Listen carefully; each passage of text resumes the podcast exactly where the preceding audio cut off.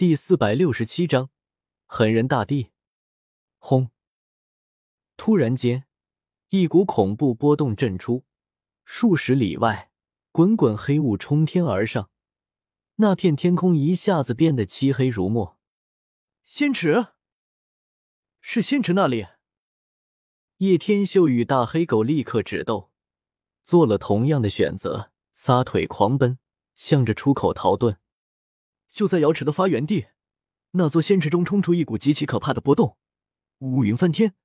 那是一座仙池啊！发生了什么变化？难道瑶池的人撤走与此有关？不久前，他们还深入湖中探查过。想到这里，无论是叶天秀还是黑黄泉都有惊悚的感觉。他们的速度极快，时间不长就冲到了那个干涸的湖泊，沿着大裂缝向古井冲去。仙池虽然发生异变，但并没有什么东西追下来，这让他们长出了一口气。沿着河道顺利返回古井，叶天秀带着黑黄腾空而起，时间不长来到了地面。阳光普照，大地空旷，瑶池的景物再也不能见到。此行经历给人很不真实的感觉。叶天秀一出来，立马扔下黑黄。自己背上在井口睡了一晚上的女魔头立刻飞遁，不得不服气，竟然睡了这么久的女魔头还没醒过来，喝了酒真的是不省人事了啊！大黑狗气急，咒骂道：“小子，你得到了西黄金，还没有给我玄龟呢！你要是敢逃掉，我跟你没完！你要是追得上我，再说吧。”叶天秀笑了两声。三两步就跨出了眼前的大山，大黑狗也不是吃素的，速度极快的狂奔了上去。该死的，我总会有你需要我的时候，现在敢抛弃本皇，以后你别想要我帮忙了。大黑狗气急败坏，很快就发觉叶天秀已经完全消失了踪影。你说的有道理，玄龟暂时不能给你，你跟上，以后会给你的。叶天秀忽然又从天而降，神出鬼没。此话当真？大黑狗自然不甘心放任叶天秀就这么离开。当然，叶天秀笑着说道。此刻他们刚进入绿洲，依然处在人烟稀少的地方。偶尔有修士路过，看到大黑狗都会忍不住望两眼。它确实很引人瞩目。看什么看？没见过人宠吗？大黑狗不满喊道：“叶天秀初闻还感觉很奇怪，而后刹那间明白了过来，这只大狗说话太缺德了。再说它是人宠，妈的，死狗，你欠包皮是吧？”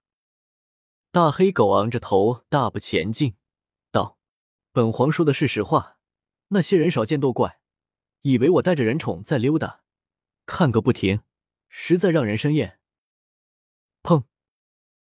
大黑狗又被叶天秀给一脚轰飞了出去。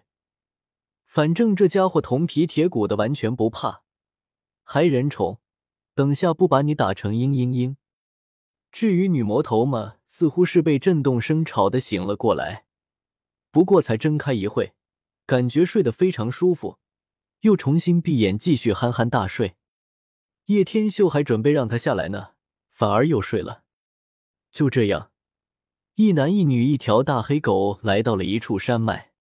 这片山脉绵延数百里，山中并无门派，是一片无主之地。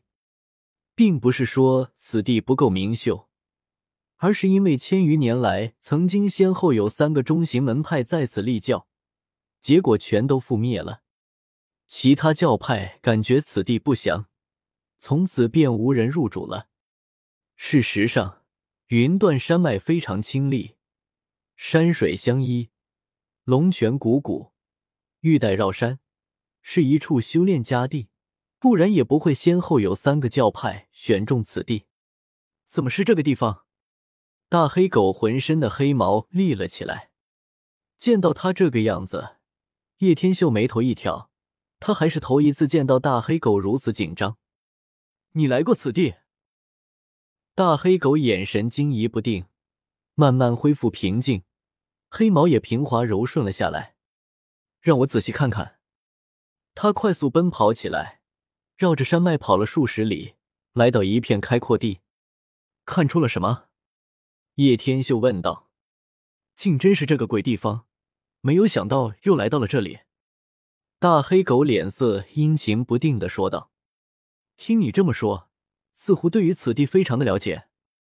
看他这个样子，叶天秀知道，肯定不是一般的山脉。”努力回想着遮天中不凡的山脉，但是遮天遍地都是灵宝，这种山脉实在太多了，一时也记不起是什么。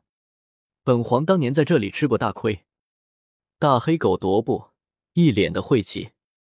什么时候的事情？自然很久远，说了你也不知道。大黑狗一副酷酷的样子。本皇吃过的亏，凭什么给你说？大黑狗转身，绕着山脉继续转。叶天秀得到元天书后，一直在休息，当下以观世法探查，整片山脉顿时映入眼帘，没有什么特别之处，不是绝地，地下纵有元脉，数量也少得可怜。这是他得出的结论。咦，不对！忽然，叶天秀眉头一挑，眼眸凝神。此地虽然不是兄弟，但却有些特别。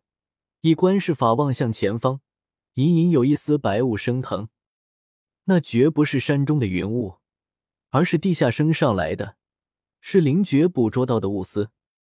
这里不是绝地，也不是仙土，却有些异样的感觉。过去这么多年了，还是没什么变化。大黑狗叨咕，叶天秀走了过来，道。你详细说出来听听，怎么说？我也是元天师门徒，对于山川地势比你在行。你们这一行的人最喜欢绝地，可惜这里并不是圆的问题。大黑狗咕哝着说道：“那你当年遇到了什么？”叶天秀越听越是感兴趣的问道：“当年，本皇被困于此十八年，差点死在这里。”大黑狗咬牙：“我并没有看出危险来。”叶天修又观察了一遍，除了有白色雾丝外，他真的感觉不到其他东西。你要真能看出危险来，那就麻烦大了。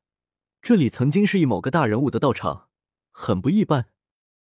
你肯定是想来偷人家的东西吧？那人都死了不知道多少年了，我那时是来碰机缘。大黑狗恶狠狠的纠正：“这是什么人的道场，让你吃了这么大亏？”叶天秀真的是越听越是很好奇，是一个狠人，最终把自己都给练了。大黑狗不愿多说，狠人大帝。叶天秀听到这里，立马联想到了这一点，整个神色都是为之一振。本章完。